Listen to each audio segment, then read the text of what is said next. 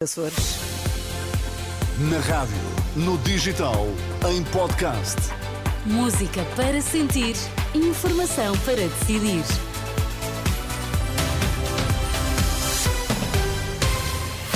Manhã de terça-feira, bom dia, Sérgio Costa. dia. Mais uma vez, terça, nove da manhã, o que é que é preciso sabermos? Agricultores em protesto cortam Nacional 13 junto à fronteira com a Galiza.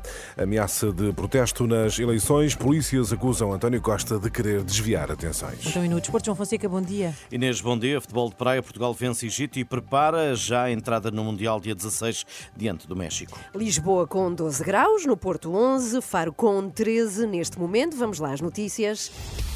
Na Renascença, a edição de Sérgio Costa. Acessos à Estrada Nacional 13 bloqueados junto à fronteira com a Galiza. Desde as sete e meia da manhã, cerca de 40 tra- tratores e viaturas pesadas estão a desfilar entre os concelhos de Valença e Vila Nova de eh, Cerveira.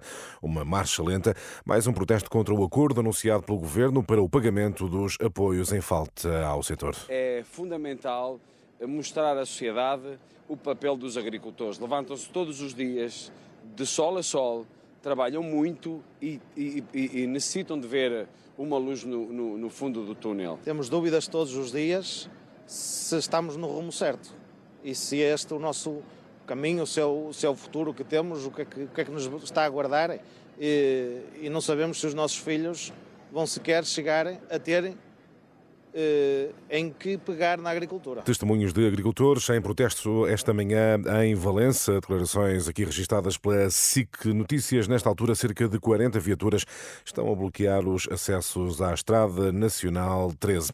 E polícias acusam António Costa de querer desviar atenções. É a reação à carta que o Primeiro-Ministro enviou aos sindicatos das Forças de Segurança depois de o Sindicato Nacional de Polícia ter admitido a possibilidade de boicotar as eleições legislativas. Seria, diz António Costa, uma grave traição à democracia. Na resposta, Paulo Santos, da Associação Sindical dos Profissionais de Polícia, acusa o Primeiro-Ministro de desviar as atenções do essencial. O Sr. Primeiro-Ministro está a fazer um aproveitamento para secundarizar aquilo que é a sua responsabilidade no problema que temos. Sabemos que o Governo está em gestão. Se o Primeiro-Ministro considera esta questão como excepcional, há instrumentos e legitimidade para dar uma resposta. Caso não concretize isto como algo excepcional, vai adiar o problema com as consequências que daí possam vir e que nós não desejamos. Agora, não pode estar em causa o funcionamento da liberdade política dos cidadãos portugueses. Paulo Santos, da ASPA, ouvido por André Rodrigues. Em todas as situações, as grávidas passam a ser atendidas exclusivamente nas urgências de obstetrícia e ginecologia, independentemente dos sintomas. É o que revela um documento interno da linha SNS 24 a que Renascença teve acesso. O mesmo documento indica que nos casos de pediatria da área de influência do Hospital Amadora Sintra, as chamadas recebidas entre as 8 da noite e as 8 da manhã do dia seguinte passam a ser encaminhadas para a unidade local de saúde e ficam a aguardar a marcação de consulta. Situação fora de controle total. Casas continuam sobrelotadas na Moraria, em Lisboa, um ano depois do incêndio que vitimou duas pessoas num prédio sobrelotado com migrantes.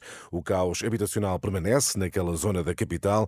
Entre os moradores persiste o receio de nova tragédia. Uma reportagem já disponível em rr.pt. William Carvalho acaba de sair do tribunal em Sevilha. O jogador está a ser investigado por alegado crime de abuso sexual e prestou depoimento no âmbito deste eh, processo. Já no desporto, João Fonseca, seleção de futebol de praia, vence o último jogo de preparação antes de defrontar o México. Será o primeiro opositor no Mundial dia 16. Hoje foi um teste difícil contra o Egito. Triunfo por eh, 3-2, já em tempo extra. Léo Martins aponta agora aos mexicanos dentro de 10 dias. As equipas ali da América são equipas muito aguerridas, né? Que também tem uma certa qualidade. Então acredito que vai ser um jogo difícil. Copa do Mundo não tem jogos fáceis e nós temos que ir com essa cabeça para poder é, aproveitar todas as- oportunidades e, e conseguir as vitórias e classificação, que é o primeiro objetivo. Léo Martins, internacional português, em declarações aos meios de comunicação da Federação Lyon, Paris Saint-Germain ou Chelsea, três equipas, uma delas será opositora do Benfica nos quartos de final da Liga dos Campeões de Futebol Feminino. O sorteio em Lyon é ao meio-dia. João Fonseca e as notícias do desporto. E Sérgio, temos agora aqui o destaque das eh, nove na Renascença. Vamos lá. Os dados pessoais dos portugueses continuam desprotegidos e o país pouco aprendeu com os recentes ataques informáticos, nomeadamente os que afetaram a operadora Vodafone e os sites do grupo eh, Empresa. É um alerta renovado neste que é, Ana, o Dia Europeu da Internet Segura. E há desde logo um problema bem identificado, a falta de investimento em cibersegurança, não apenas das plataformas, mas também ao nível da literacia da sociedade em matéria de segurança no universo digital. Este diagnóstico é feito à Renascença por José Tribolé, especialista em cibersegurança. Admite que os dados pessoais dos utilizadores eh, continuam altamente vulneráveis e a, eh, eh, eventuais ataques informáticos. José Tribolé lamenta que esta discussão só seja suscitada nas situações limite. Claro, continuamos vulneráveis. Através de, de ataques informáticos, nós podemos criar o caos num país completamente. Não há segurança a 100% nunca. Nunca. Nós temos estruturas, temos leis, etc. Mas, como tudo em Portugal, isto é, enfim, vai, vai andando ao ritmo que se pode e com a atenção que normalmente só se dá quando há grandes crises. É nessa altura que os políticos prestem atenção. Quem é que tem a culpa? Quem é que devia ter? E então aí andam todos a fazer esses discursos e falam. E aliás, hoje fala-se tudo: é a cibersegurança, a inteligência artificial. Usam isso com a boca cheia, sem muito pouca noção de realmente do que é que está no terreno e o que é que é preciso fazer mesmo. E nestas declarações à Renascença, José Tribolé critica o que diz ser o excesso de promessas do poder político em matéria de cibersegurança, sobretudo no que toca à preparação da sociedade para lidar com o universo digital.